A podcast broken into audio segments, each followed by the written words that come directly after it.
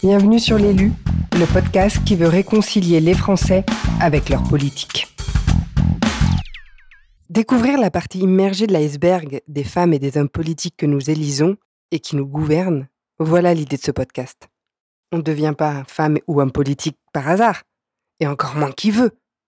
J'avais envie de comprendre comment nos élus se sont construits, enfin en dehors de leurs idées politiques bien évidemment, et découvrir leur personnalité. Par quel chemin ils sont passés pour en arriver là, là, là, à s'engager pour nous, pour nous tous, pour le bien commun?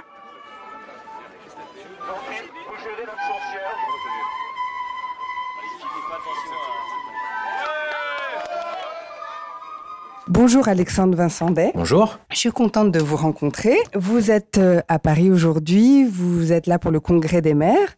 Euh, vous êtes maire de Rieux-la-Pape, élu en 2014 et vous avez été réélu en 2020. Vous avez 38 ans euh, et vous avez été élu maire très jeune à 31 ans. Et vous êtes également conseiller de la métropole de Lyon. C'est cela. Je vous laisse vous présenter. Donc euh, voilà, donc moi je suis élu depuis 2014. J'ai été élu euh, en fait juste avant mes 31 ans, à 30 ans. Euh, j'ai commencé la campagne sur la ville aujourd'hui que j'administre, Rieux-la-Pape, et j'avais environ, enfin j'avais 29 ans.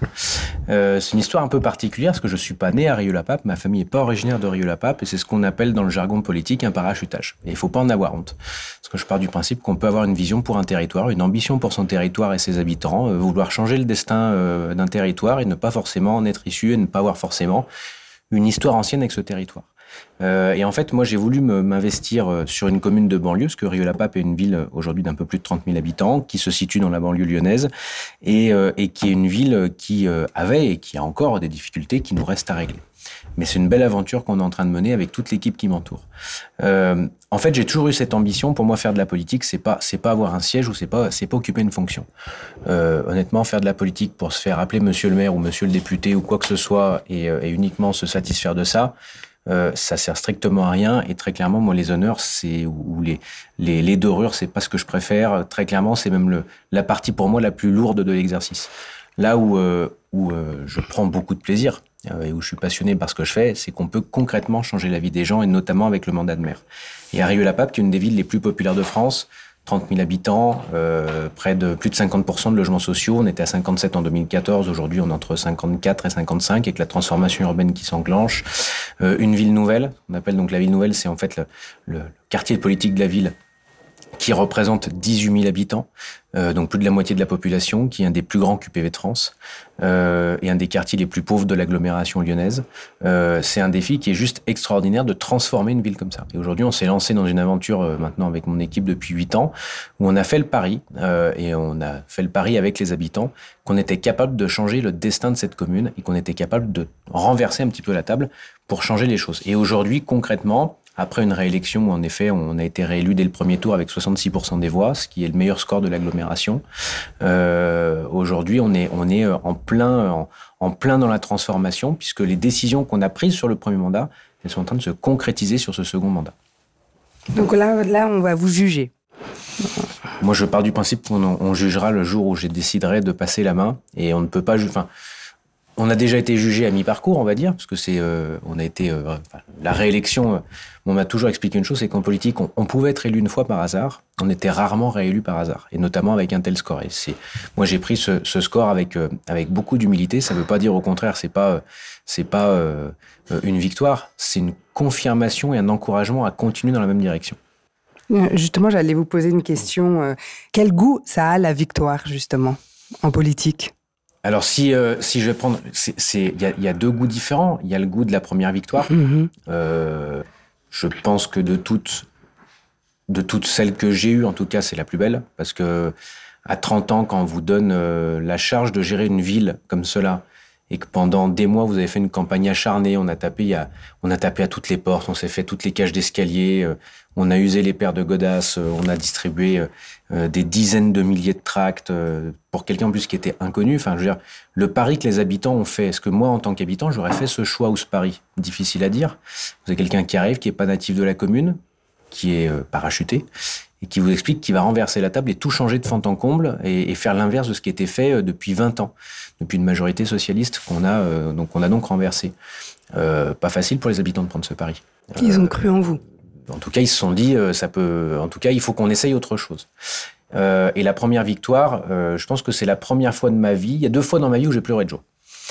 Euh, ça, ça a été la première. La deuxième, c'était la naissance de mon fils. Donc, vous voyez, euh, c'est mais la première fois où j'ai pleuré de joie parce que bah, c'était avant la naissance de de mon fils, c'était cette première victoire. Et euh, il y a toute une pression qui est partie, parce que je m'étais mis une pression d'enfer parce que j'étais convaincu qu'il fallait en tout cas à ce moment-là pouvoir gagner pour changer. Vous aviez envie de réussir. J'avais envie, j'ai envie, envie de réussir et de prouver ce dont j'étais capable. vous avez la joie les cinq premières minutes. après, vous avez une énorme chape de plomb qui vous tombe sur les épaules parce qu'en fait, euh, moi, j'ai travaillé pendant très longtemps avec Jean-François Copé, de qui je suis resté très proche, parce qu'il y a qui je dois beaucoup, sinon je ne serais pas maire aujourd'hui, parce que c'est lui qui m'a qui m'a en guillemets repéré euh, et euh, qui m'a mis le pied à l'étrier. Voilà, qui m'a mis le pied à l'étrier avec d'autres, mais en tout cas Jean-François Copé, celui avec qui j'ai travaillé le plus longtemps. Euh, il m'avait dit tu verras, le jour où tu es élu, c'est pas toi qui changes, mais dans les cinq secondes qui suivent, ce sont tous les gens autour de toi qui changent. Et euh, moi, mon, mon, euh, mon, souvenir le plus marquant où je m'aperçois qu'il y a un changement total autour de, de moi et qu'il y a justement il y a une chape de plomb qui tombe en me disant maintenant, tu as fait beaucoup de promesses, euh, va falloir bosser pour les réaliser. Parce qu'on avait un programme qui est extrêmement ambitieux. Euh, c'est quand on arrive à la salle des fêtes de la commune, euh, je, suis, dans un espace qui est conduit par euh, un de mes amis qui aujourd'hui, bah, qui est mon directeur de cabinet. La police nous arrête en disant non, non, on attend le nouveau maire. On lui dit mais il y a le maire justement, le nouveau maire est dans cette voiture. Et la porte s'ouvre et là j'ai tous les policiers qui se mettent au garde à vous et qui m'accompagnent dans la, dans la salle des fêtes pour fendre la foule. Et là, je me suis dit, ça y est, tu y es. Et en effet, t'es plus vu de la même façon. En 30 secondes, votre vie bascule. Vous passez de candidat à maire. Euh, et pour le coup, là, vous vous dites, maintenant, j'ai plus le droit d'échouer. Euh, mais je pense que c'est un des souvenirs les plus forts. Après, le, le, la, la réélection, c'est encore différent parce que vous avez un mandat dans les pattes, euh, vous avez un bilan à défendre et vous avez une vision à prolonger. C'est pas le même exercice parce qu'en plus, pour le coup, vous êtes plus, euh, vous êtes plus en mode attaque, il faut sortir les sortants. Euh, vous êtes là pour dire, il faut qu'on continue le travail qu'on a fait ensemble pendant six ans. Donc vous vous dites toujours, est-ce que j'ai pris la bonne direction? Est-ce que j'ai pris les bonnes décisions? Est-ce que euh, j'ai suffisamment bousculé les choses Et en les bousculant, est-ce que je n'ai pas trop froissé? Parce que j'ai plutôt un côté bulldozer, mais ça fait partie, euh, je pense aussi, de, de ma nature. Et finalement, est-ce que les gens vont vouloir rempiler pour six ans de plus? C'est ça la question. Parce que six ans, c'est long déjà, six ans de mandat. Et, euh, et, le soir de cette victoire, moi je l'ai su assez vite en fait, le, le, le, les 100 premiers bulletins d'un bureau de vote que j'estimais pour moi pas, enfin, pas forcément facile, où euh, les 100 premiers bulletins, on arrive, on me dit à 68 voix sur les 100 premiers bulletins dépouillés. Donc au bout de 30 minutes, je me suis dit bon, la, ville est gagnée, c'est terminé. Euh, et faire un tel score, pour le coup, c'était bien sûr une immense joie, mais c'était dire aussi à l'équipe qui m'entourait, dire les amis, c'est pas une fin en soi. Ça veut dire que maintenant on doit retourner au turbin et on doit continuer à aller dans la même direction, à la même vitesse et avec autant d'énergie. Et en plus, entre-temps, vous vous rendez compte que vous faites couper un peu les pattes par la crise du Covid, parce que deux jours après, euh, on ferme le pays, on le met sous cloche, et vous devez gérer une crise pour laquelle vous n'étiez pas du tout préparé. Donc c'est un peu particulier, et le début du deuxième mandat est en fait beaucoup plus difficile que le début du premier, parce que bah, vous avez pendant un an et demi, vous êtes dans un, dans un faux rythme, parce que vous avez cette crise à gérer que personne n'attendait. Que représente la politique dans votre vie? Est-ce que c'est une passion, c'est un sacerdoce, ou c'est un métier? Les trois, mon général. Hmm. Euh, parce que je ne vis que de ça. J'ai pas aujourd'hui, quand vous êtes maire et que vous, je suis conseiller de la métropole de Lyon, euh, c'est beaucoup de temps, c'est beaucoup d'investissement, c'est euh, selon les semaines. Hein, vous allez avoir des semaines, guillemets, je vais dire, normales. Vous êtes environ à 40-45 heures de travail. Et puis vous avez des semaines très chargées ou des périodes très chargées quand vous avez les manifestations le week-end, les dossiers importants à, à, à porter quand il s'agit d'aller à la dans des ministères, euh, à l'agence de rénovation urbaine, etc. Et vous pouvez monter facilement euh, quand vous prenez euh, les heures de travail, les réunions tardives, les conférences à donner, les réunions publiques, vous pouvez tourner à 60-70 heures de travail dans la semaine. C'est complètement ambivalent. Après, le gros avantage, c'est que c'est complètement passionnant parce que alors c'est certes mon métier parce que je vis de mon activité politique. Mm -hmm. J'ai pas d'autre métier à côté parce que j'ai pas le temps. Et que c'est un métier qui est très prenant et j'avais promis de me consacrer totalement à mon, à mon et à mes deux en fait locaux. Euh, c'est une passion parce que je suis passionné par ce que je fais, je suis passionné par mon territoire. Et je pense que de toute façon, dans ce métier-là, les gens voient très vite si vous le faites euh, avec autre chose à la tête que de la passion. Euh, et moi, je, vis pour ma commune, je dors pour ma commune, je mange pour ma commune. Euh, et j'avance pour ma commune parce que je pense qu'elle le mérite. Et, moi, je suis tombé amoureux de ce territoire et je me suis dit que, quand on arrive à changer les choses, que les gens vous arrêtent dans la rue simplement pour vous dire, Monsieur le maire, je voulais juste vous dire une chose. Merci. Je connais pas les gens, ils ont rien à me demander, mais ils vous disent ça bah, vous dites là, je fais pas ça pour rien. Vous avez de la chance qu'on vous dise merci parce que souvent les hommes politiques vous disent. On se fait souvent engueuler, donc pour le coup, quand on me dit mm. merci, je les prends aussi avec beaucoup de plaisir. Ça a beaucoup plus de valeur. Mais c'est vrai qu'on fait de tels changements, pour le coup, qu'on n'est pas dans une commune où il ne se passe rien. On n'est pas dans la gestion, on est vraiment dans le portage de projet. Et puis un sacerdoce, pour une bonne et simple raison aussi, c'est que bah, aujourd'hui, la politique est peut-être moins facile euh, à exercer aujourd'hui qu'elle ne l'était il y a quelques années. Euh, parce qu'aujourd'hui, moi, je, enfin, on le voit, hein, c'est que vous faites de la politique, vous êtes forcément présumé coupable de faire quelque chose. Alors moi, je suis présumé coupable, oui, d'une chose, c'est d'essayer de faire bouger les lignes dans ma commune et de faire bouger les lignes politiquement. Euh, ouais, si je dois être coupable de ça, euh, je plaide complètement coupable. Euh, mais euh, en tout cas, non, non, les élus sont pas des gens qui profitent du système, qui vivent sur la bête, qui se font, enfin, qui se remplissent les poches. Enfin, aujourd'hui, très clairement, entre enfin, si vous êtes intéressé par l'argent, faut faire autre chose comme métier que de la politique. Ça tombe bien, c'est pas l'argent qui m'intéresse, c'est faire, c'est faire bouger les choses et c'est m'investir pour un territoire. Donc moi, ça me va très bien. Euh, mais il y a un côté sacerdoce parce que des fois, c'est vrai que la vie politique en plus, euh, bah, elle peut être très rude. les coups sont parfois très compliqués. et puis, et puis des fois, quand vous avez une opposition qui qui en plus est composé, comme c'est le Carieux, uniquement de gens d'extrême gauche, euh, bah, euh, vous avez beaucoup de coups bas sous la, enfin, vous avez beaucoup de coups bas et des coups sous la ceinture, et vous avez le droit à peu près à tout. Moi, j'ai le droit quasiment à toutes les rumeurs sur moi, sur ma vie professionnelle, sur ma vie privée. J'ai le droit à tout. Comme ça, je suis très blindé, il y a aucun problème. Euh, mais à un moment, vous dites, est-ce que ça vaut le coup que je fasse ça? Il y, y a plein de fois où je me pose la question, et très clairement, oui, ça vaut le coup ça vaut le coup parce que pour le coup, il y a des gens qui ont besoin de ce qu'on fait, il y a des gens qui ont besoin du travail qu'on est en train d'accomplir. Donc, euh, donc c'est pour ça que je vous dis, c'est à la fois un métier parce que j'en vis, c'est à la fois une passion parce que si en plus je suis pas passionné, je peux pas me donner à fond. Mais à côté de ça, il y a une question de sacerdoce parce que si on si on n'a pas sa cheville au corps, euh, très clairement, on abandonne. Justement, comment est-ce que vous réagissez face aux fausses rumeurs? Comment est-ce qu'on se blinde? Comment est-ce que Au début, ça touche évidemment. Et puis en fait, au bout d'un moment, on s'en fout. Enfin, vraiment, on stanne le cuir, euh, et puis, euh, puis on se dit, bah allez, excusez-moi le terme, j'étais un peu grossier, hein, mais laissons parler les cons. Voilà. Euh, c'est pas mon problème. Moi, je travaille pour ceux qui ont concrètement besoin d'avoir une aide de la commune au quotidien, qui ont besoin de voir le, qui ont besoin de voir leur leur, euh, le territoire s'améliorer, leur vie s'améliorer et voir que pour leurs enfants, on essaye de, de leur proposer un avenir meilleur. Euh, et c'est toutes les politiques publiques qu'on est en train de mettre en place depuis des années. C'est la transformation urbaine, c'est la mixité sociale, c'est euh, un grand plan école où on est en train de raser, de reconstruire toutes les écoles dans la ville nouvelle. c'est la nouvelle médiathèque où on va pas plus tard que le 20 novembre, donc dans quelques jours, mhm. on va inaugurer une exposition du Louvre euh, qui va venir à Rieux-la-Pape sur les arts de l'islam. Euh, en plus, moi, je, je sais que le, le, département a été fait par quelqu'un qui peut nous être cher à tous les deux, qui s'appelle Jacques Chirac. Euh, parce que c'est moi la personne qui m'a donné envie de faire de la politique, et c'est Jacques Chirac qui a créé en 2003 le département des arts de l'islam. Et c'est les arts de l'islam de ce département qui vont venir à Rieux-la-Pape, ce qui est juste un événement extraordinaire. Dans une nouvelle médiathèque qu'on a créée de toutes pièces, euh, sur un projet auquel personne ne croyait qu'on a lancé ça. On a créé une nouvelle piscine, on est en train de créer un centre-ville, euh, on est en train de créer énormément de nouveaux équipements publics, on fait des parcs urbains euh, sur l'ensemble de la ville. Bref, on, est en train de vraiment de, tout mettre par terre et de tout reconstruire. Donc pour le coup, je me dis que le plus important, c'est pas les candidatons, c'est pas euh, les, les c'est pas les boules puantes. Le plus important, c'est le travail qu'on fait concrètement pour les habitants. Et je pense que ça, ils s'y trompent pas. Euh, justement, on dit que les, euh, vous êtes un homme d'action. On, on, dit que les hommes politiques, les, les hommes d'action, en fait, n'aiment pas l'introspection. Qu'en est-il pour vous? Je suis pas assez bon pour me juger et j'aime pas ça. Euh, moi, je pars du principe que je ne peux être jugé que par, par, par rapport aux, aux, comment dire, aux, actions. aux actions que je peux mener et par rapport au combat que je peux mener. Euh, J'essaye simplement d'être le, comment dire, de mettre le plus de moi-même dans tous les combats que je mène et le plus de sincérité possible. Euh, S'il y a une chose que je ne veux pas, c'est que les gens se disent, il essaye de nous tromper, il nous ment. Et je pense qu'en politique, il n'y a rien de pire que, que, que d'être frappé du saut de l'insincérité. Parce que je pense que aujourd'hui, de toute façon, les gens ont tellement de difficultés au jour le jour. Parce que je pars du principe que quand vous gagnez 10, 15, 20 000 euros par mois, vous n'avez pas besoin du politique. Finalement, au bout du compte, votre vie, elle est facile quoi qu'on en dise. Par contre, quand vous gagnez 500, 800, 1000 euros par, par, par mois, euh, que vous avez euh, plusieurs enfants, que vous êtes un parent célibataire, que vous vivez en HM dans un quartier difficile, là, pour le coup, vous avez besoin du politique au quotidien. Et là, pour le coup, nous, notre action, elle est concrète pour ces gens-là. Alors, en plus, j'ai une commune particulière.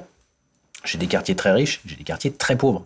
Et je dois, et je dois arriver à contenter tout le monde.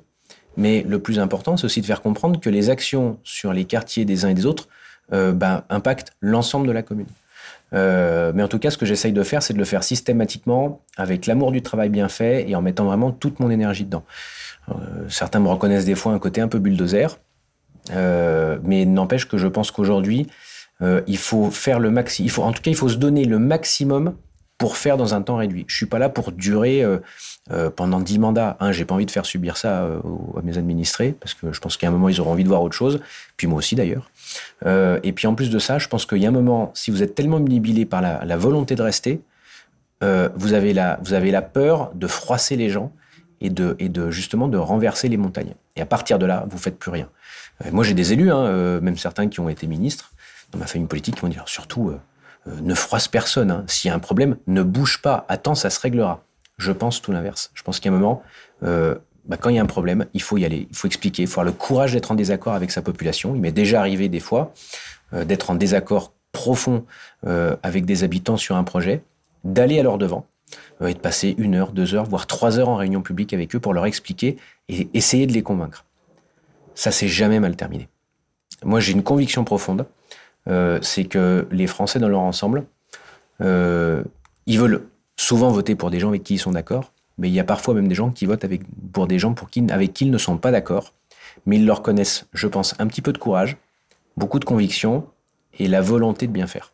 Et je suis moi aujourd'hui, quand vous faites un score à Rieux-la-Pape qui était pendant des décennies une ville qui a toujours voté socialiste et qu'aujourd'hui on vote pour quelqu'un qui est de droite, qui l'a toujours revendiqué, quand vous faites 66% des voix, vous n'êtes pas élu qu'avec des voix de gens qui votent à droite de façon traditionnelle. Donc ça veut dire que le but, c'est aussi rassembler le plus largement possible. Euh, la compétition, qu'est-ce que ça veut dire pour vous? Euh, la compétition, c'est un peu toute ma vie. Euh, pour une bonne et simple raison, c'est que j'ai un passé de sportif de haut niveau. D'abord en natation, puis après en sport, en sport mécanique. Euh, Qu'est-ce que ça veut dire sport mécanique? j'ai fait beaucoup de karting, il fut d'une époque. Ah, ah, d'accord. Ouais. natation, et après Mhm. j'ai fait, j'ai eu un petit parcours en formule. Mhm. Voilà. Euh, et aujourd'hui, de temps en temps, il m'arrive aussi d'aller m'exercer sur un circuit pour faire quelques courses parce que ça me fait du bien. J'ai, euh, j'ai, euh, besoin vous aimez la compétition. J'ai besoin d'évacuer Mm. et j'ai be- besoin en tout cas de me challenger. Euh, et la politique, c'est une compétition, mais dans le bon sens du terme. Le but, c'est pas de montrer qu'on est le plus fort, le plus rapide, le plus beau. Ça n'a rien à voir. C'est de montrer qu'on est capable concrètement de réussir des défis que certains pensaient impossibles. Euh, je prends l'exemple aujourd'hui, on a validé un plan de rénovation urbaine de 320 millions d'euros euh, en 2019, février 2019. Et aujourd'hui, on est en train de l'appliquer. Euh, et en plus, on a une clause de revoyure que je suis en train de discuter. On va rajouter entre 70 et 80 millions d'euros. Quand vous faites les comptes, on est quasiment à 400 millions d'euros de rénovation urbaine. Quand j'ai commencé à parler de ce dossier euh, en 2014, tout le monde m'a dit écoute, si tu as 150 millions d'euros, il faudra que déjà que tu sois content. J'en ai obtenu aujourd'hui plus de deux fois plus et je suis en passe d'en obtenir presque trois fois plus. Euh, mais ça a été euh, six ans de boulot non-stop.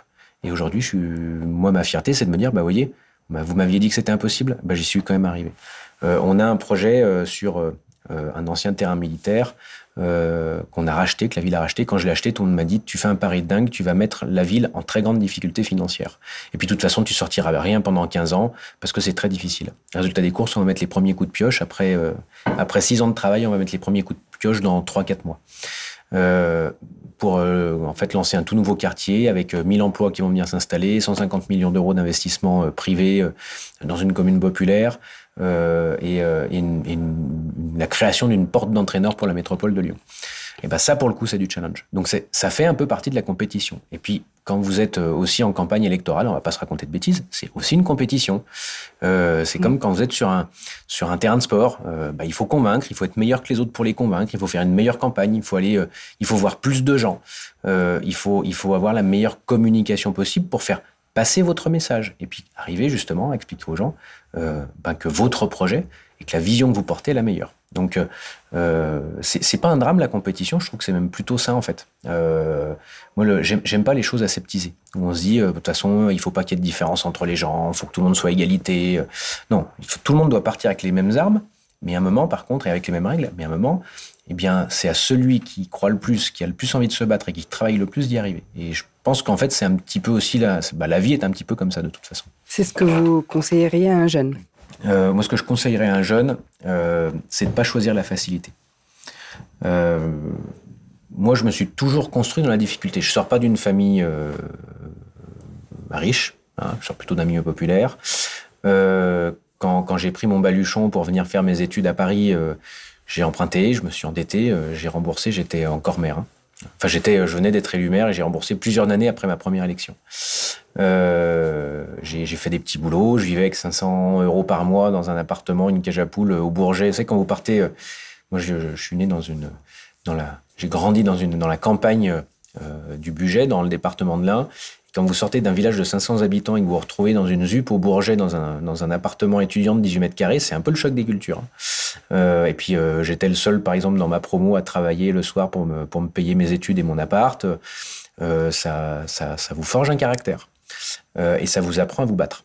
Et quand moi, j'ai demandé à, à l'époque à Jean-François Copé de m'aider à, à, devenir candidat à Rieux-la-Pape, il m'a dit oui, je t'aiderai pour une bonne et simple raison, c'est que c'est pas une commune facile et de toute façon, je ne t'aiderai que si tu vas dans une commune facile.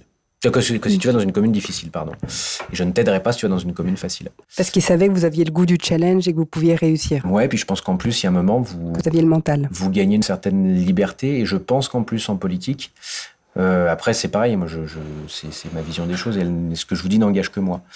Euh, mais il y a un moment, si vous voulez pouvoir porter une parole un peu plus forte que les autres, il faut être un conquérant. Euh, et il faut, il faut pas être un héritier. Euh, et je le vois, c'est toujours plus difficile pour quelqu'un à qui on a donné, parce que vous aurez toujours quelqu'un au-dessus de vous qui vous dira Eh oh, garçon, tu m'es redevable. Euh, donc tu dois quand même, et en général ça se finit toujours très mal, entre celui qui pense y être arrivé tout seul et celui qui pense que la personne qui, qui lui a succédé lui doit quelque chose. Moi j'ai un avantage, c'est que les seules personnes à qui je dois quelque chose, c'est mes colistiers, ceux qui m'entourent et mes collaborateurs, et surtout ceux à qui je dois rendre des comptes, ce sont les habitants qui m'ont fait confiance. Quel est votre mantra? Qu'est-ce que vous vous dites dans l'adversité pour pas lâcher, pour continuer, pour aller plus loin, pour vous dépasser? Alors on avait, euh, avec, euh, quand, à l'époque, quand on était... Euh, quand j'étais dans l'équipe de Jean-François Copé, on avait, euh, on avait deux, euh, deux phrases anglaises. On avait struggle for life et you eat what you kill. Alors, ça nous faisait rire, mais, euh, mais en fait, ça veut dire qu'il faut jamais lâcher. quand on est convaincu d'être sur la bonne direction, ça ne veut pas dire qu'il ne faut pas entendre, ça ne veut pas dire qu'il ne faut pas écouter, ça ne veut pas dire qu'il ne faut pas consulter. Mais il y a un moment, quand on a pris une décision, il faut y aller. Euh, il n'y a rien de pire que l'immobilisme ou l'indécision. Et de se dire à un moment, moi, on me dit que c'est impossible, vous êtes vraiment sûr? Eh bien, c'est ce qu'on va voir. Et à un moment, on y va et, et, et, on va à fond et on se donne à corps perdu et on se lance dans le combat. Euh, et pour le coup, euh, alors c'est fatigant pour l'entourage, hein, parce qu'en fait, vous êtes toujours sur la brèche. Euh, mais à côté de ça, par contre, euh, ça vous permet des fois de réussir des défis que beaucoup pensaient impossibles. Moi, je vois quand je me suis engagé à Rieux la Pape, mm -hmm. il y en a plein qui m'ont dit Mais pourquoi tu vas à Rieux? T'as 30 ans, ta carrière politique est devant toi, euh, on peut t'aider, viens sur une liste dans le deuxième ou dans le sixième arrondissement de Lyon qui est toujours acquis à la droite. Et je leur dis Oui, c'est très gentil. Puis à 58 ans, on me permettra, alors que j'en ai 30, on me permettra peut-être d'être sous-conseiller municipal au chou farci dans un arrondissement en me disant euh, T'attends encore ton tour, hein, il y en a encore qui sont devant. Euh, c'est pas comme ça que je conçois le combat politique. Je pense que le combat politique, encore une fois, il doit se mener sabre au clair. C'est pas euh, les petits calculs dans les petites arrière-boutiques faits sur les petits réchauds euh, entre soi. C'est un moment, c'est y aller et c'est essayer de bousculer les certitudes des uns et des autres. Pourquoi vous avez choisi la politique? Parce que j'avais des convictions à défendre, euh, parce que j'aime la chose publique. Et puis en fait, à un moment, moi, j'ai, euh, je fais partie de ce qu'on appelle la fameuse génération du, du 21 avril 2022. Euh, pour une bonne et simple raison, c'est que j'avais, bah, à l'époque, l'élection présidentielle 2022, c'est ma première élection. C'est la première où je vote. Je suis issu d'une famille où on a, euh, moi, mes parents, mais plus mes grands-parents paternels et maternels, eux, ont beaucoup milité. Euh, moi, j'entendais parler du RPR à table. J'ai été biberonné. Enfin, depuis que je suis né, je crois qu'il n'y a pas un repas de famille avec mes grands-parents paternels où j'ai pas entendu Jacques Chirac à table. Voilà. Donc euh, forcément, c'est quelque chose qui me parlait. Je me suis intéressé très très tôt, malgré le fait que je faisais du sport au niveau, je me suis intéressé très très tôt à la politique. Quand vous avez été militant vous avez. J'ai été militant, je suis passé par toutes les étapes. Hein. J'ai collé des affiches, j'ai distribué des tracts, j'ai mis des, enfin, organisé des réunions publiques, mis et rangé des chaises dans des salles de réunion publiques. Euh, j'ai transporté des, députés euh, euh, dans ma circonscription pour leur campagne. Enfin, j'ai écrit des discours, j'ai écrit des courriers. Enfin, je suis passé par toutes les étapes petit à petit. Et pareil dans l'appareil politique. Je suis parti, j'étais tout au fond de la salle sur la dernière chaise, et puis petit à petit, le but c'était par du travail. Hein. C'était pas pas parce que les gens m'aimaient bien ou pour la, couleur de mes yeux, mais c'est petit à petit essayer de se rapprocher de la tribune et de se dire bah il y a un moment, moi je veux pouvoir aussi peser sur le sur le sur le cours des choses. Et euh, moi, je me suis engagé un moment parce que j'en avais un petit peu assez d'entendre dire oui, mais de toute façon, les politiques, c'est tous les mêmes. Euh, ils nous font tous des promesses quand ils sont en campagne électorale et ils sont incapables de les réaliser une fois qu'ils sont, euh, une fois qu'ils sont, qu'ils sont en responsabilité. Et je me suis dit une chose, et eh ben plutôt que de critiquer, euh, tu as des convictions, tu as envie d'essayer de prouver quelque chose et qu'on est capable de faire bouger une qu'on a envie, et eh ben chiche, vas-y. C'est pour ça que je me suis engagé. Euh, et, finalement, aujourd'hui, je me dis que, un, j'ai bien fait parce que je ne me vois pas faire autre chose. Euh, et je, me lève tous les matins en, euh, étant excité d'aller au, bah, au travail, puisque c'est mon travail. Et, et, tous les soirs en rentrant, même si je suis content de rentrer, je me dis vivement demain pour qu'on puisse continuer tous les dossiers qu'on est en train de porter. Un sacrifice pour gagner une élection, lequel serait-il? Bah, vous sacrifiez beaucoup de choses. Euh, vous sacrifiez vos loisirs, vous sacrifiez votre vie de famille, vous sacrifiez vos amis. Euh, parce que quand vous êtes en campagne électorale, euh, en fait, vous donnez énormément. C'est c'est peut-être les périodes les plus intenses, encore plus quand vous êtes en fonction, pour une bonne et simple raison. C'est que vous avez les affaires courantes de la commune à gérer. et de l'autre côté, vous avez une élection à gagner. Donc vous devez tout mener de front. Et à partir de là, vous n'avez plus beaucoup de temps pour vous. Euh, alors, c'est toujours des périodes qui sont très réduites, mais quand vous faites euh, sur une campagne municipale, ça va être euh, 7, 8 semaines de campagne intense. Alors après, on va pas se raconter de bêtises. C'est aussi euh, tout le travail que vous avez fait pendant 6 ans que vous devez porter. Si vous avez bien fait votre travail, votre campagne n'en sera que plus facile. Mais une campagne électorale, ça reste un combat qui est extrêmement rude. Euh, c'est ouais, épuisant. Et, euh, et puis, c'est vrai que bah, vous, mettez, vous, mettez, vous mettez en parenthèse le peu de vie privée que vous avez déjà. Donc c'est très éprouvant, en tout cas pour l'entourage. Nous, on est on a la tête dans le guidon, les politiques. Vous, vous savez comment c'est, c'est qu'à un moment, une fois qu'on est lancé dans le combat, on a un effet tunnel où on se dit de toute façon, il y a la ligne d'arrivée qui est au bout, donc il faut qu'on court le plus vite possible en mettant le plus d'énergie dedans. Et c'est vrai que de temps en temps, on peut avoir complètement tendance à oublier euh, ses amis, ses proches, sa famille, son entourage, parce qu'en fait, on est complètement absorbé par le, on est complètement absorbé par la campagne. Et ça, ça peut être le vrai danger. Donc le sacrifice, c'est la famille. C'est tous ceux qui nous aiment, qui parfois en plus sont inquiets parce qu'ils nous voient crever euh, sur sur la brèche, sur les nerfs, parce que c'est toujours, euh, enfin, faut être au four au moulin dans une campagne électorale. Mais ça fait partie malheureusement de ce métier. J'ai rencontré, j'ai eu la chance de rencontrer euh, beaucoup de politiques que j'ai admirés. Euh, j'ai pas un politique qui m'a dit un jour que cette partie-là de sa vie n'avait pas été à sacrifier à un moment ou à un autre. Avez-vous eu peur de vous engager, de déplaire? Au tout début, oui.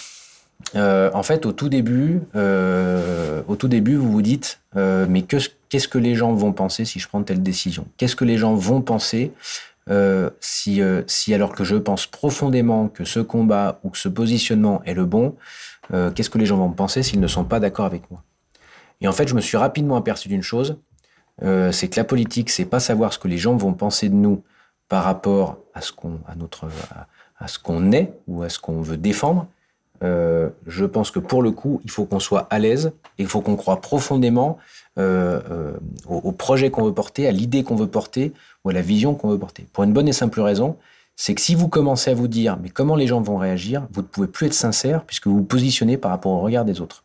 Or, la politique, à mon sens, c'est pas faire ce que les gens attendent, c'est vous proposer un projet, une vision, un parcours et une ambition pour un territoire, un pays, une circonscription, euh, parce que vous êtes convaincu que c'est le bon chemin à suivre.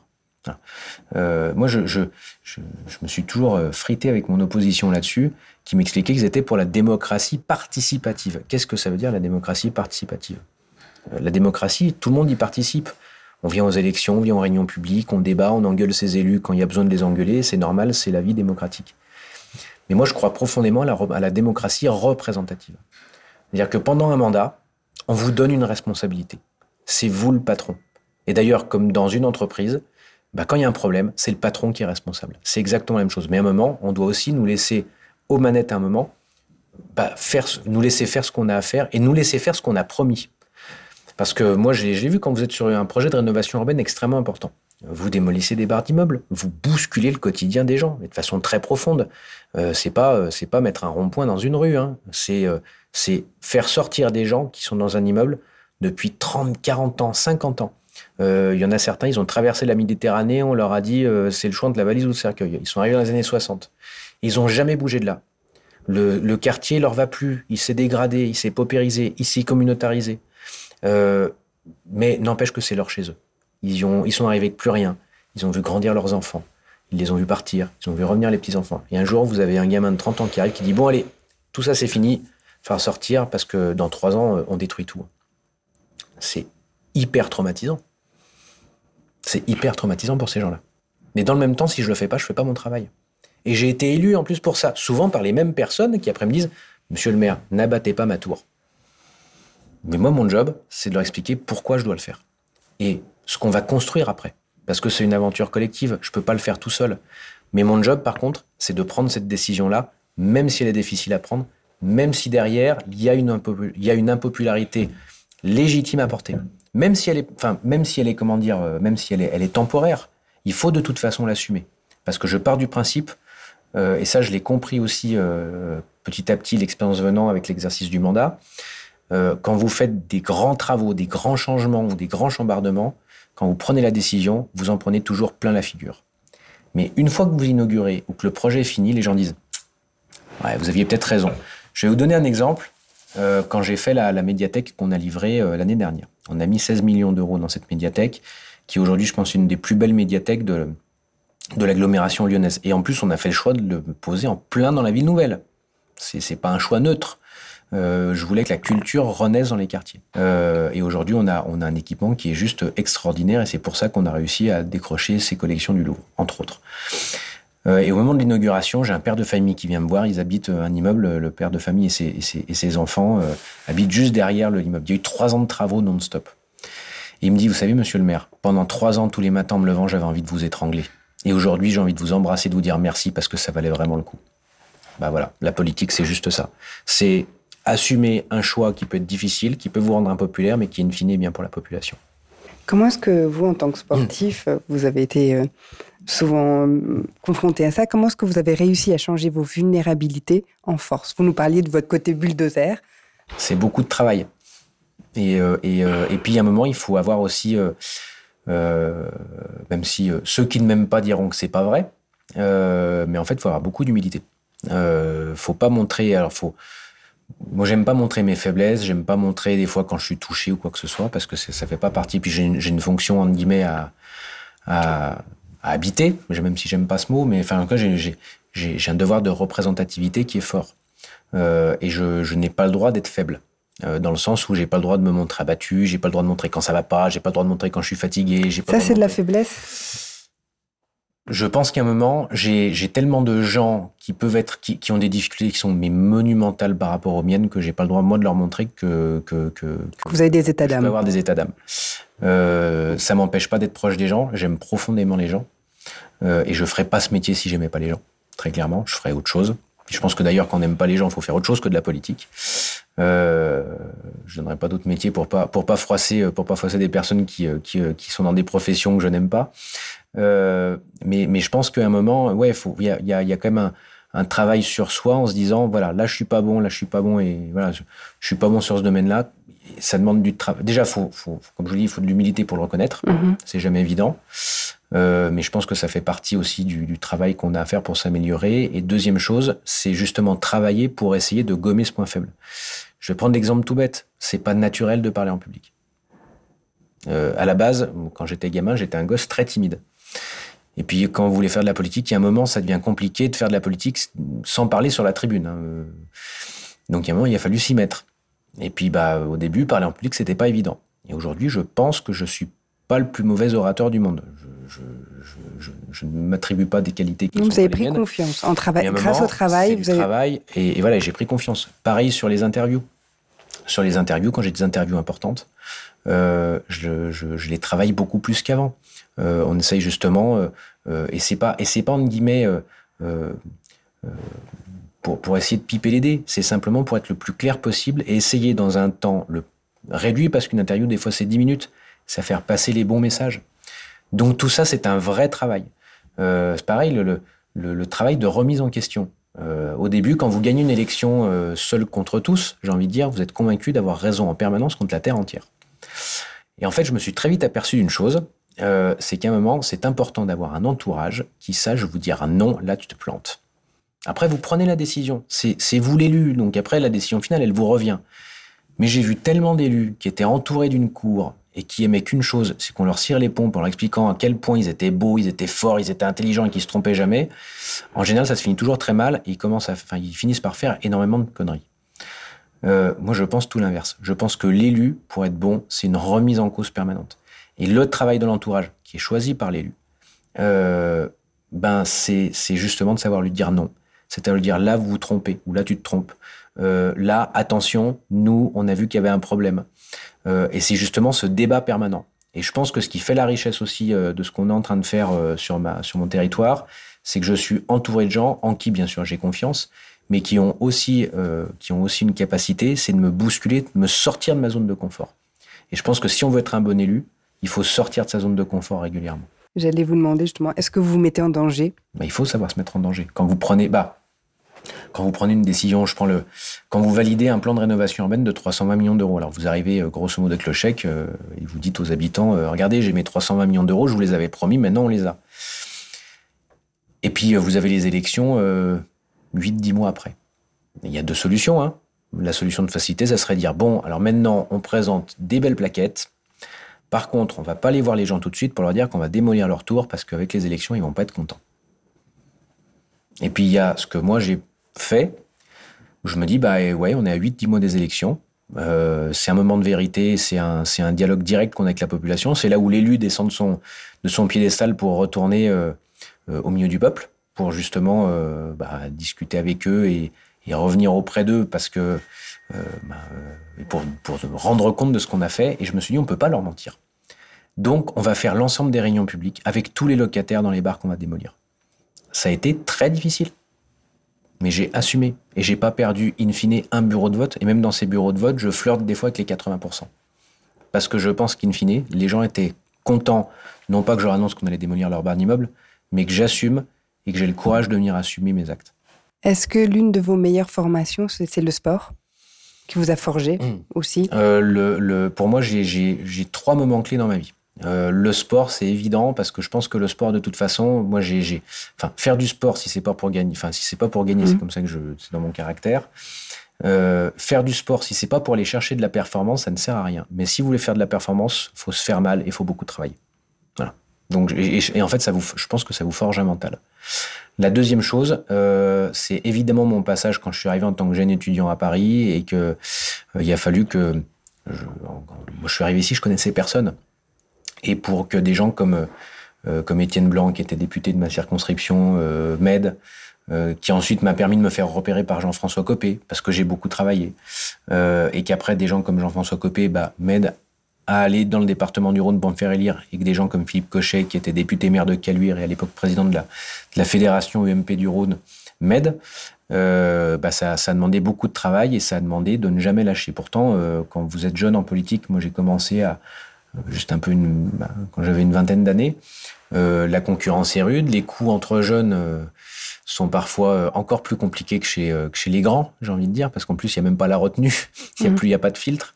Il y a des fois, je me suis dit, est-ce que ça vaut vraiment le coup Et, et, et est-ce que, est que franchement, c'est ce que tu as envie de faire? Et à chaque fois, je me suis relevé, à chaque fois, je suis retourné au combat.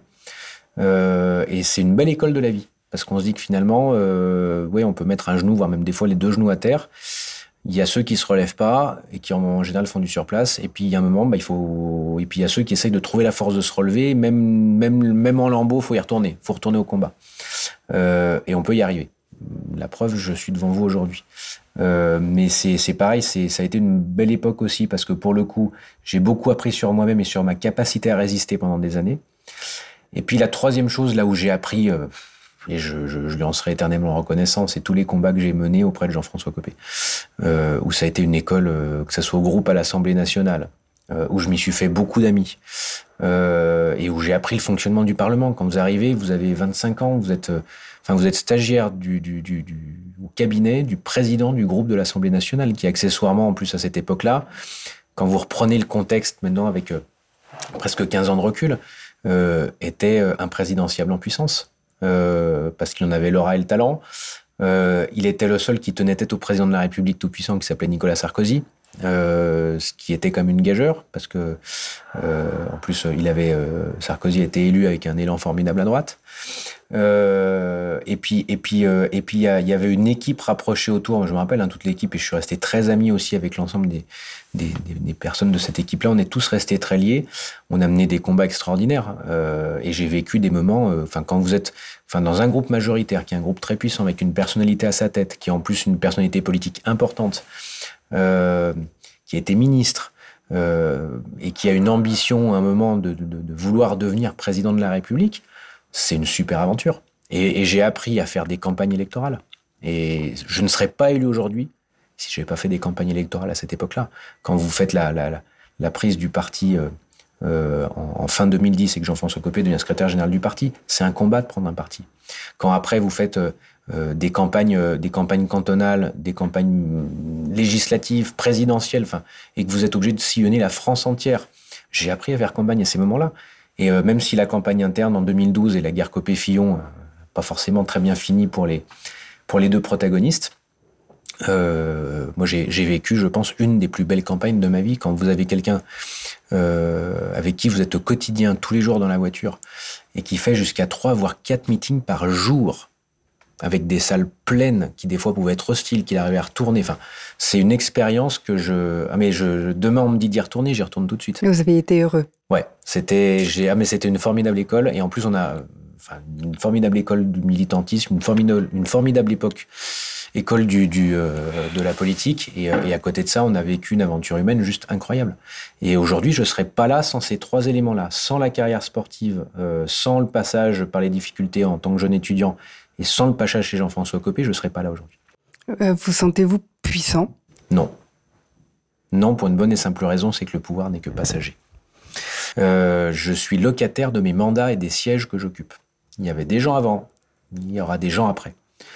Et moi, mon travail, c'est de faire en sorte que lors du passage euh, où c'est moi qui suis en poste, je puisse donner le maximum. et puis de toute façon, dans la vie, tout est temporaire. La vie en elle-même est temporaire, euh, les parcours politiques sont temporaires, les mandats sont temporaires, et puis la vie, ça va, ça vient. Donc euh, de toute façon, il faut pas se dire qu'on est tout puissant, euh, qu'on peut tout gérer, tout contrôler, c'est impossible. Ceux qui, euh, ceux qui pensent à un moment vont au-delà de graves déconvenus. Euh, non, moi je pense que au contraire, on est on est très vulnérable euh, parce que justement en plus on fait quand même un job où on est remis en jeu régulièrement, on est sous la lumière des projecteurs en permanence. Euh, votre vie euh, publique est scrutée, votre vie privée est scrutée. Euh, vous devez donc changer aussi vos habitudes, faire attention à comment vous habillez, comment vous êtes, comment vous vous comportez. Non, au contraire, enfin, être, être une personnalité publique et politique, c'est plus de la vulnérabilité que de la toute-puissance. Et quelle est votre relation à l'exposition médiatique, justement? Ça fait partie du jeu. Euh, si on veut pas faire un métier public, euh, je pense qu'on peut faire autre chose. Enfin, il y a plein de métiers euh, où je pense que je pourrais. je pense que je prendrais beaucoup moins de plaisir. Je me lèverais beaucoup plus difficilement le matin. J'entrerais beaucoup plus vite chez moi le soir. L'exposition médiatique, elle est nécessaire dans le milieu politique parce que de toute façon, on doit faire et faire savoir. Et forcément, la relation avec le monde médiatique, elle est nécessaire en politique. Ça a toujours été le cas et ça sera toujours le cas. Il euh, y, a, y, a, des règles observées. Je pense qu'il ne faut pas de connivence avec les journalistes. Chacun doit être et chacun est dans son rôle. Le, le politique qui supporte pas d'avoir des questions difficiles des journalistes, bah, faut, faut pas qu'il aille sur un plateau télé, faut pas qu'il fasse une interview dans la presse écrite ou à la radio. Euh, leur job, c'est de nous bousculer, euh, c'est de parfois nous poser des questions qui dérangent ou même qui vont nous vexer. Moi, il m'est déjà arrivé d'avoir des questions difficiles. Euh, je suis sorti, euh, journaliste, euh, je finis, je dis, non, vous m'avez pas ménagé, comme, mais avec un grand sourire en rigolant. Ça fait partie du jeu. Enfin, ça fait partie du, du j'ai envie de dire, c'est partie du sport. Mm. Voilà, euh, si à un moment vous voulez pas prendre de coups, vous faites pas ça. Ou alors vous faites, ou alors vous êtes collaborateur et vous n'êtes pas en première ligne à en prendre plein la figure sur un plateau télé. Euh, quand vous êtes, mais je veux dire, quand vous êtes sur un marché en campagne électorale dans un secteur difficile, vous croyez que c'est facile? Quand euh, la première fois, moi, à 30 ans, je distribue mes premiers tracts sur le marché de Rieux pour me présenter en tant que candidat. Il n'y a personne qui me connaît. J'en ai pris plein la figure. Et c'est beaucoup moins rude, enfin c'est beaucoup plus rude sur un marché quand vous en prenez plein la figure que quand vous êtes sur un plateau télé. Hein. En général, ils sont un voire deux journalistes. Là, des fois, quand vous le prenez euh, des réflexions dans la figure de 15, 20, 30, 40, 50 personnes parce que personne ne vous connaît, et puis vous êtes parachuté, et puis vous êtes droite, et puis comme vous êtes de droite, vous êtes forcément raciste, et puis de toute façon, euh, on vous connaît pas, puis on votera pas pour vous. C'est beaucoup plus dur que d'être sur un plateau télé de bousculé par deux journalistes. Mais après, la relation aux médias, elle est nécessaire puisque sinon, on ne peut pas faire passer certains messages. Donc, ça fait partie du travail. Après, euh, je, pense que, y compris devant les médias, c'est comme le rapport aux habitants. Il faut être sincère. Si vous commencez à mentir à un journaliste, et qu'en plus il s'en rend compte, c'est fini, vous perdez toute votre crédibilité. Il y en a déjà qui ont essayé, ils s'y sont, sont cassés les dents et brûlé les ailes. Euh, et je pense encore une fois que dans ce métier, ceux qui ne mentent pas sont ceux qui réussissent.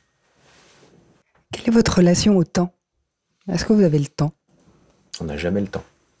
Euh, il y a des fois, c'est ce que je dis, si je pouvais prendre des arrêtés municipaux pour faire des journées de 36 heures, ça m'irait bien. Euh, en fait, on se dit que quand on pousse des projets, ça ne va jamais assez vite. Et que quand on arrive à la fin du mandat, le temps est passé trop vite. C'est ça qui est assez hallucinant quand même. C'est qu'on a un rapport au temps qui est complètement distordu. Et en plus, le temps politique n'est pas le temps médiatique, n'est pas le temps administratif, qui n'est pas le temps des habitants. Euh, quand il y a un problème à régler, je prends un problème de sécurité. Vous avez un problème de sécurité, les gens, ils ont besoin qu'il soit réglé tout de suite.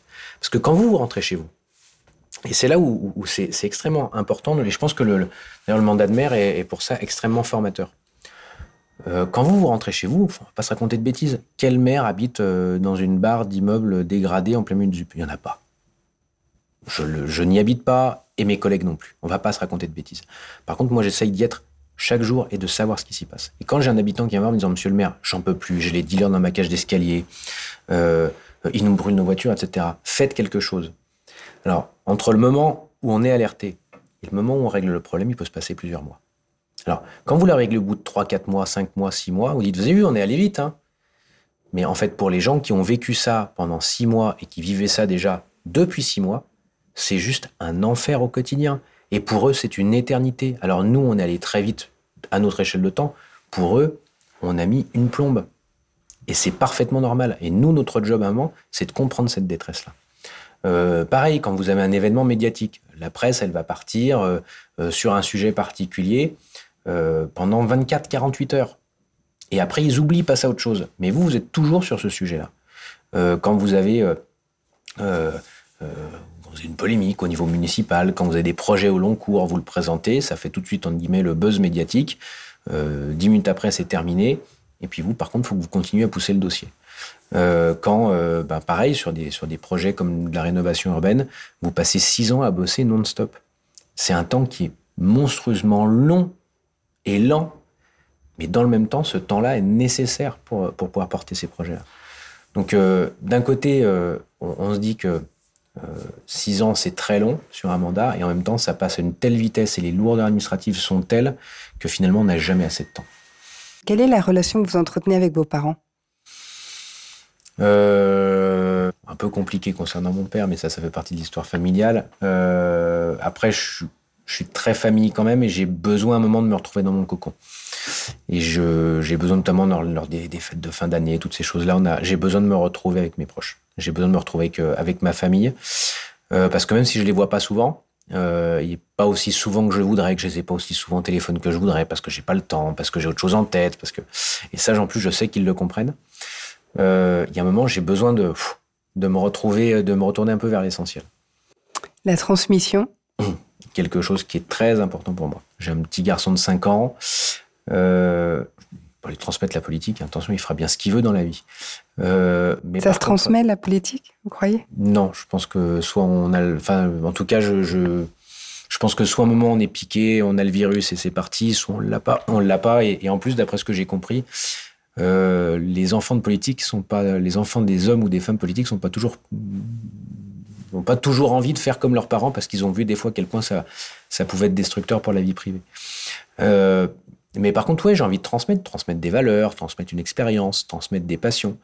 Euh, et je vois, par exemple, moi, il y a des choses que j'adore faire et que j'ai toujours adoré faire quand j'étais gosse.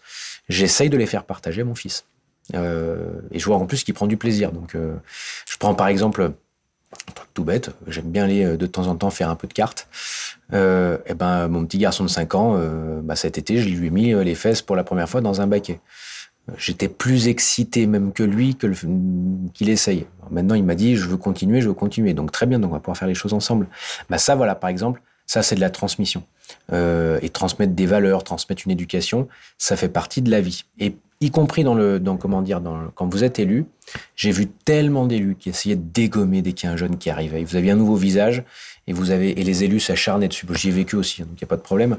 Le petit nouveau qui arrive et que les autres commencent à dire oula, mais celui-là, en plus il sait parler, euh, il a envie de faire des choses, en plus il a de l'ambition.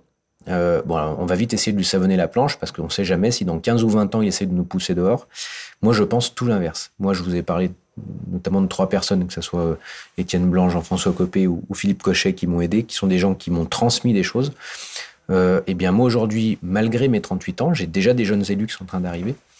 Euh, qui sont de ma génération, mais qui en moi je suis jeune, mais je suis déjà un vieux routier parce que c'est mon deuxième mandat. Moi, mon but c'est de les aider. C'est pas de leur dégommer, c'est pas qu'on se fasse la guerre. Enfin, en plus, quelle image on donne? Au bout d'un moment, vous savez, c'est comme des cannibales qui se bouffent entre eux. Quand les cannibales se bouffent entre eux, il y a un moment ou un autre, bah il en reste plus qu'à un table. C'est ce qui se passe pour le dernier, bah il meurt de faim. Et j'ai pas envie de finir comme ça. Liberté, égalité, fraternité, lequel vous choisiriez? C'est difficile. Euh, le mot égalité, alors, le mot égalité me dérange parce que je pars du principe qu'on peut pas tous être égaux, c'est pas vrai. Hein, on a des histoires différentes, on a, on a des, euh, on a des parcours différents. On doit partir. Pour moi, l'égalité, c'est qu'on doit tous partir avec les mêmes armes. On doit tous partir avec les mêmes chances. Et même sur le papier, c'est pas vrai. On va pas se raconter de bêtises en fonction de ce que font vos parents, d'où vous naissez euh, et, quel, votre parcours familial vous partez pas avec les mêmes chances. Mais en tout cas, on doit faire en sorte d'essayer de, gommer le plus possible euh, les, les, les, différences au début. Après, chacun, à un moment, doit se battre pour y arriver. Euh, il y a un moment, euh, montrer du doigt ceux qui ont plus travaillé et qui ont été plus méritants par rapport à ceux qui ont moins travaillé et qui ont été moins méritants, je trouve que c'est profondément injuste. Donc je choisirais pas ce mot. Fraternité, c'est important parce qu'il y a quand même l'entraide et le fait de tendre la main aux autres. Et ça, moi, c'est quelque chose qui, pour moi, est extrêmement important. Euh, mais il y a quand même la, notion de liberté pour moi qui est essentielle. Euh, toujours dans un cadre, évidemment, parce qu'il faut des règles, parce que la liberté sans règles, c'est l'anarchie. Euh, mais la liberté, elle est extrêmement importante. Euh, la liberté de pouvoir choisir son parcours de vie, la liberté de pouvoir choisir les orientations que vous prendrez, euh, la, la, la, liberté de vous donner à fond ou pas, la liberté de prendre du temps pour vous ou pas. Euh, c'est quelque chose, la liberté d'entreprendre, la liberté de porter des projets, la liberté de se battre ou de ne pas se battre. Euh, c'est pour moi quelque chose qui est essentiel. Hum, le bonheur, comment ça se résume pour vous? Pas toujours évident dans une vie d'élu. Euh, parce que des fois, vous avez, bah, vous avez des épreuves, hein, que ce soit de la vie de tous les jours ou, ou euh, ou, euh, ou même dans votre vie euh, politique. Euh, mais je pense qu'à un moment, je pars toujours du principe, j'ai toujours une phrase quand j'ai un coup dur, je me dis, allez, demain il fera jour. Donc je pars du principe que de toute façon, même quand on a une difficulté qui arrive, c'est que passagère, après ça reste un mauvais souvenir, et en plus on apprend. Pour vous, demain, c'est l'espoir, en fait, du mieux. Ah bah, en tout cas, si vous pensez, euh, si vous partez du principe que demain ça sera toujours pire, peut-être mal. Vous, vous y arrivez pas, hein, c'est juste pas possible. Euh, si, euh, si en plus dans ce métier-là vous avez des difficultés qui sont nombreuses, des obstacles qui sont mis sur votre route, parce que vous avez, euh, vous avez des adversaires politiques euh, lors des élections. Quand vous êtes pas en période électorale, vous avez des adversaires politiques des fois dans votre propre famille politique. Euh, vous avez des obstacles administratifs. Euh, vous avez euh, des personnes qui vont mettre des procédures, quand par exemple vous mettez un permis de construire ou quoi que ce soit, des personnes qui, pour ralentir le projet, euh, vont faire un recours administratif sur une décision que vous prenez. Vous avez les polémiques, les polémiques dans la presse. Si vous commencez à vous dire qu'il y a un moment, tout ça s'empile et vous savez plus comment vous en sortir, vous êtes mort. Et vous vous levez plus le matin. Moi, je pars du principe que même quand vous traversez une passe très difficile, de toute façon, un moment ou un autre, quand vous arrivez au fond de la piscine, bah, il faut donner le coup de talon pour remonter. Voilà. Avez-vous réalisé votre rêve? Ça dépend si vous parlez personnel ou professionnel. Personnel, j'ai toujours rêvé d'avoir un petit garçon et je l'ai. Aujourd'hui, je suis un papa heureux. Euh, professionnel, euh, je... moi, mon premier rêve, c'était d'être élu dans un territoire difficile, comme Rieux, c'était que les gens me fassent confiance et me laissent l'opportunité de leur démontrer qu'on pouvait, que la politique pouvait encore changer les choses. ça, la première partie de ce rêve, elle est, il est réalisé. parce que pour le coup, enfin, je me, comment dire, quand j'ai été élu la première fois, j'ai eu la peur au ventre. Je, m'en suis fait des nœuds à l'estomac en me disant est-ce que tu es vraiment capable de faire bouger les lignes autant que tu l'as promis? Euh, On n'est pas des magiciens. J'ai pas de baguette magique. Vous avez vu, j'ai pas de barbe blanche et de chapeau pointu. Je m'appelle pas Merlin. Euh, et pour autant, on a réglé beaucoup de problèmes. Il y en a de nouveaux qui arrivent. Euh, le Covid est passé par là. la délinquance est organisée. On avait réglé les problèmes de délinquance qui sont revenus, des problèmes de trafic de drogue qui sont revenus. Euh, donc il a fallu repousser des portes, aller toquer à la porte du ministère de l'Intérieur, euh, mobiliser les services de l'État, le préfet, le procureur, etc. Euh, donc il faut toujours remettre l'ouvrage sur le métier. Mais en tout cas, je, pense que réussir à faire bouger les lignes, ce rêve-là, j'ai commencé à le toucher du doigt. Après, où mènera mon parcours politique? Bien malin est celui qui pourra le dire. je pars du principe que, alors, il faut pas rester 3, 4, 5, 6 mandats sur, ça n'a aucun sens. Euh, je pense qu'aujourd'hui, il faut arriver à, se servir des expériences. Et si on a réussi dans un mandat, se dire j'ai réussi, maintenant je peux me permettre à penser à un autre mandat. Euh, je serai candidat aux élections législatives en, 2022. J'ai obtenu l'investiture dans ma circonscription de ma famille politique. Donc évidemment, c'est l'envie d'être élu parlementaire, euh, de faire encore bouger des lignes, mais vous faites bouger les lignes à un autre niveau.